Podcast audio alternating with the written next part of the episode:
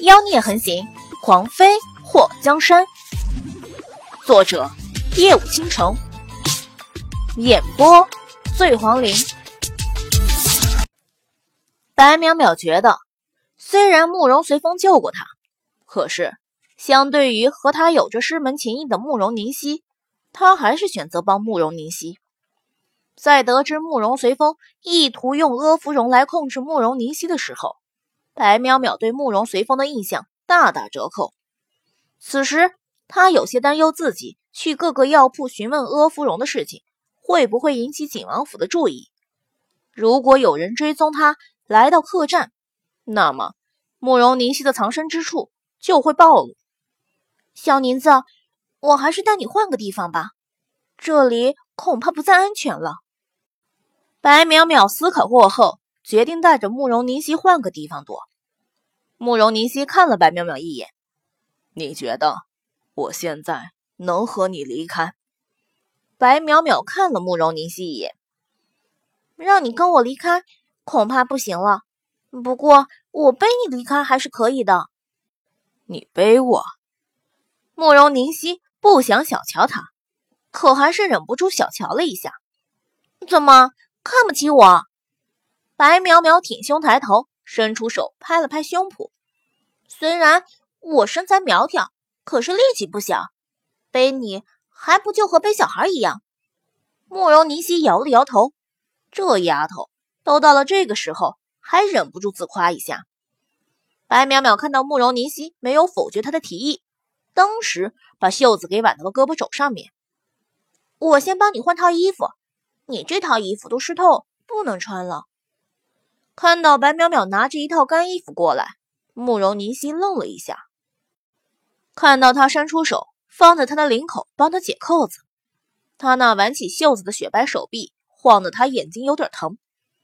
等白淼淼解开他衣服上的一排扣子的时候，他才反应过来：“我自己来。”白淼淼瞥了他一眼：“你自己能行？”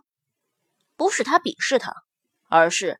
慕容凝曦现在这个德行，连动都没力气，怎么换衣服？慕容凝曦试图抬起手解开衣服，他发现，在备受煎熬、全身虚脱了之后，他连脱衣服的力气都没有。我来吧。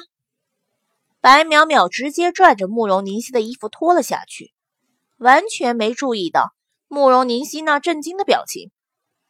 看到白淼淼一点也不害羞的脱下她的衣服。慕容凝曦的心跳得非常剧烈。等白淼淼帮她换好了衣服后，用袖子抹了一下额头上的汗水。好了，我们现在走。白淼淼坐在床边，来趴我背上。慕容凝曦的心跳一直无法恢复正常。看到白淼淼那纤瘦的后背，她的手指颤抖了一下。想什么呢？快点啊！磨叽死了。白淼淼回头瞪了他一下，婆婆妈妈的，你还是男人吗？慕容凝曦长吁一口气，我这不是爬不起来了吗？白淼淼脸颊抽搐了一下，转过身把他扶起，拽到床边。这次好了吧？慕容凝曦伸出长臂，从白淼淼肩膀划过，在他脖子前面搂住。当他闻到他发间的清香。感受到他头发的柔软触碰时，心动了一下。好了，白淼淼一个用力站起，双手在身后托住他的两条大腿。走啦。嗯。慕容凝曦就觉得脸红如火。当白淼淼的双手从他大腿处划过的时候，给他带来了前所未有的酥麻感。白淼淼直接从窗户跳出。找了一个人少的地方，快速离开。在他们离开的瞬间，一群人从客栈外冲进了客栈。在搜到慕容凝曦待过的房间时，发现房间里人去屋空。慕容随风在收到手下人的回报说慕容凝曦快一步逃跑的时候，手执棋子的动作丝毫没有停顿。看到慕容随风双手各执黑白棋，自娱自乐。淮南和淮北对视了一眼。王爷，白淼淼今天去各个药店打听阿芙蓉的事情，慕容凝曦恐怕已经知情。淮北压低了声音。慕容随风的眼皮动了一下。既然如此，那就不用再留着他了，派人直接杀了他。王爷，那个白淼淼，淮北欲言又止。慕容随风的手指顿了一下。活捉。王爷，是不是因为他是祸水的朋友？淮南忍不住插话。慕容随风眼眸一眯：“下去吧。”淮南和淮北看到慕容随风继续拿着黑白两色旗自攻自受，而不是是互相对峙，默默的退出了房间。在他们两个离开后，慕容随风拿着棋子的手微微用力。手指间的棋子瞬间变成了粉末。祸水，慕容随风嘴角抽搐了一下，眼前浮现祸水那张俏丽可爱、充满着诡谲的小脸。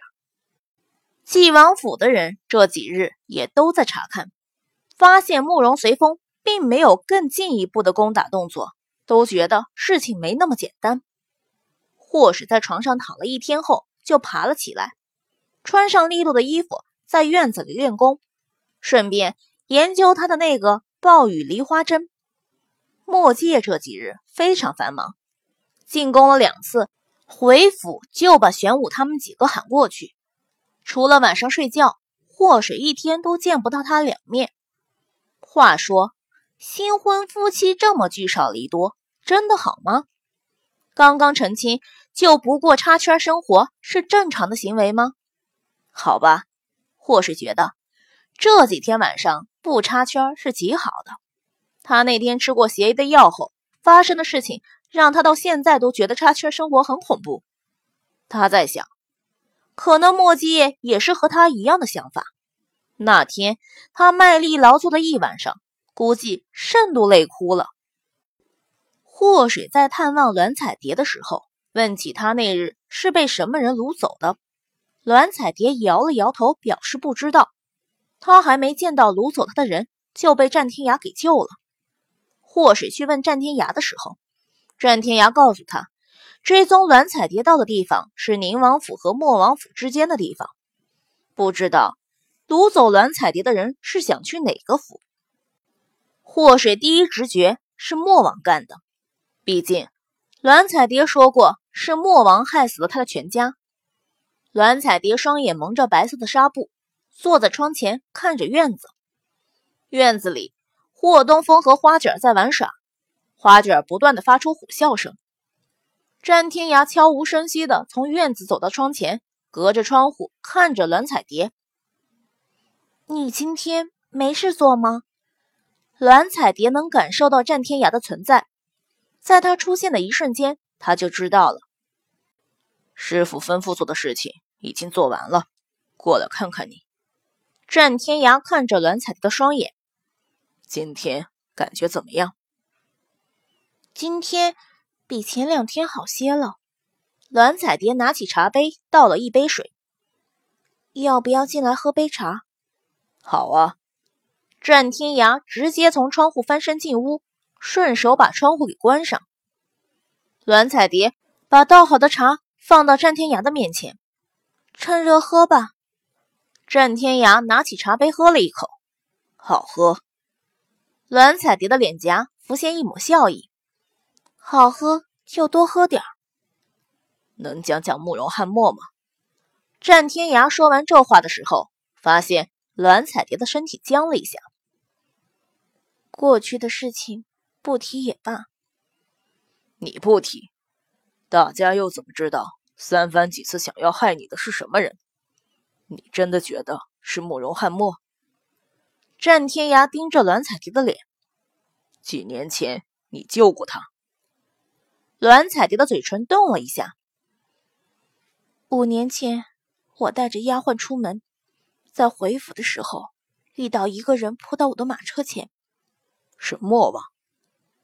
栾彩蝶回想那天的事情。